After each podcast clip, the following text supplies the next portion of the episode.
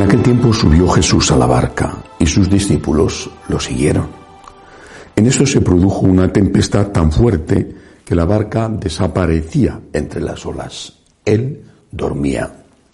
Se acercaron y lo despertaron, gritándole, Señor, sálvanos, que perecemos. Él les dice, ¿por qué tenéis miedo, hombres de poca fe? Se puso en pie increpó a los vientos y al mar y vino una gran calma. Los hombres se decían asombrados, ¿quién es este que hasta el viento y el mar lo obedecen? Palabra del Señor. Gloria a ti, Señor Jesús. ¿Cómo no ver en este acontecimiento de la vida de Jesús, acontecimiento histórico real que ocurrió, pero también cargado de simbolismo, cómo no ver en esto un anticipo de lo que ha pasado tantas veces la Iglesia en su historia y de lo que está sucediendo ahora. Y cómo no ver en esta preocupación, en este miedo, angustia de los discípulos que están con Jesús en la barca, cómo no ver la angustia, el miedo, la preocupación de tantos sacerdotes y de tantos laicos, desde luego yo me incluyo, de tantos sacerdotes que tenemos mucho miedo al ver lo que está sucediendo. Y sin embargo, aunque el miedo es inevitable, no creo que se le pueda reprochar a estos discípulos que tuvieran miedo de hundirse, aunque el miedo es, algo lógico, eh, tiene que ser vencido con la confianza. Confío en ti, Señor, confío en ti, confío en ti. Si tú estás en la barca, la barca no se va a hundir. Mientras tú estés en la barca, la barca está segura podrá desencadenarse contra la barca todo el poder del infierno, pero sus puertas, sus fuerzas no prevalecerán.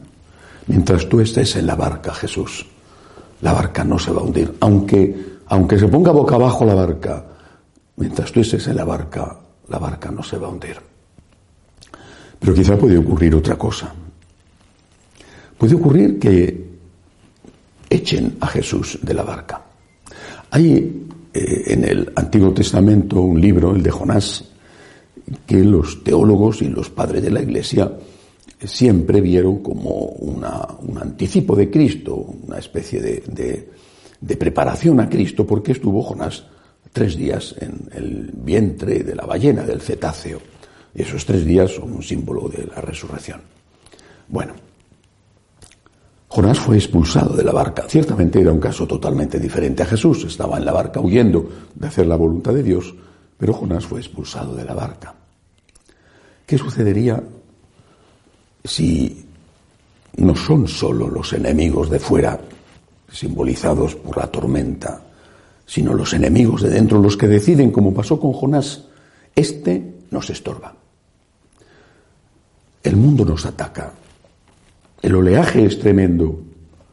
Nos estamos oponiendo casi en solitario a la ideología de género, al nuevo orden mundial, al aborto. Nos estamos enfrentando con todo el poder del mundo que a través de los medios de comunicación convencen a la multitud de qué es lo que hay que pensar, creer, consumir. ¿Cómo podemos enfrentarnos con los poderes del mundo? Tenemos que soltar lastre, porque pesa mucho. Hay que echar cosas por la borda para que la barca no se hunda. Hay que salvar a la iglesia, pueden pensar, y de hecho lo dicen, lo dicen así incluso. Hay que salvar a la iglesia a costa de renunciar a Jesucristo. No, digo que ya digan, afirmen que ya no son cristianos, ¿no? Porque entonces se les acabaría el negocio. Digo que afirman pues que lo que enseñó Jesucristo, algunas cosas que chocan contra el mundo, lo que enseñó Jesucristo ya no puede ser seguido, no puede ser aceptado. Jesucristo no sabía eh, los avances de la psicología, no, era consciente de los problemas heredados, eso dicen. Y desde luego San Pablo, San Pablo estaba equivocadísimo, influido por su cultura hay que soltar lastre. Una parte de Jesucristo, una parte lo van a despedazar y una parte, lo que no conviene, la moral sexual, por ejemplo, hay que echarla fuera.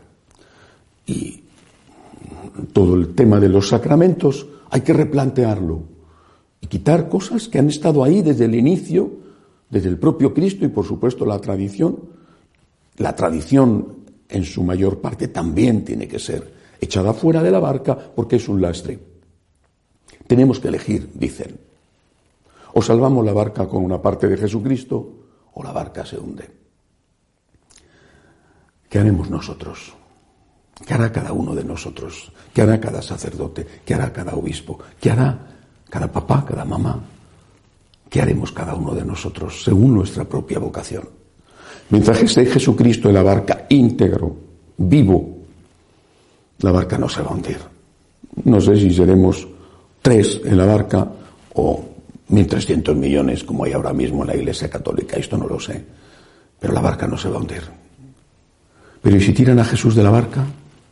Con el argumento de que es la mejor manera de salvar la barca. Ya no nos atacarán tanto, nos aplaudirán incluso, dirán que por fin hemos entrado en una senda constructiva y de diálogo y que por fin estamos eh, avanzando eh, por donde los que mandan quieren que avancemos. Y si tiran a Jesús de la barca, ¿qué haremos nosotros? La barca no es la salvación. Los hermosos templos no existían cuando nuestro Señor andaba por la tierra. Los lugares a los que estamos tan apegados y que amamos tanto, santuarios donde el Señor o la Virgen se han aparecido, catedrales espectaculares o humildes ermitas en la montaña, no son Jesús. La barca no es Jesús. Jesús es el dueño de la barca, el que ha hecho la barca, pero la barca puede no estar si está Jesús. Aférrate a Jesús, abrázate a Jesús. Es Jesús tu Salvador. Es el Jesús el que hace la barca, no la barca el que hace Jesús. Que no tienen nunca a Jesús fuera de la barca. Y si lo hacen, vámonos con Jesús. Con Jesús, que es nuestro Salvador.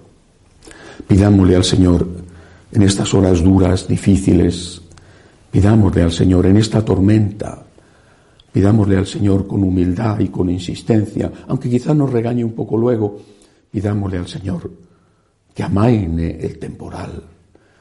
Pidamos al Señor que venga la calma. Supliquémosle a Jesús que termine esta situación. Pero si tiran a Jesús de la barca, yo por lo menos sé lo que voy a hacer. Me voy con Jesús, con Jesús entero, con el Jesús vivo, con el Jesús que me cuentan los evangelios y con el Jesús que me ha enseñado a amar también la tradición de la Iglesia. Estamos con Jesús. Jesús es nuestro Salvador. Jesús es nuestro Dios. Y por Jesús tiene sentido todo. Y sin Jesús, las más hermosas casas están vacías.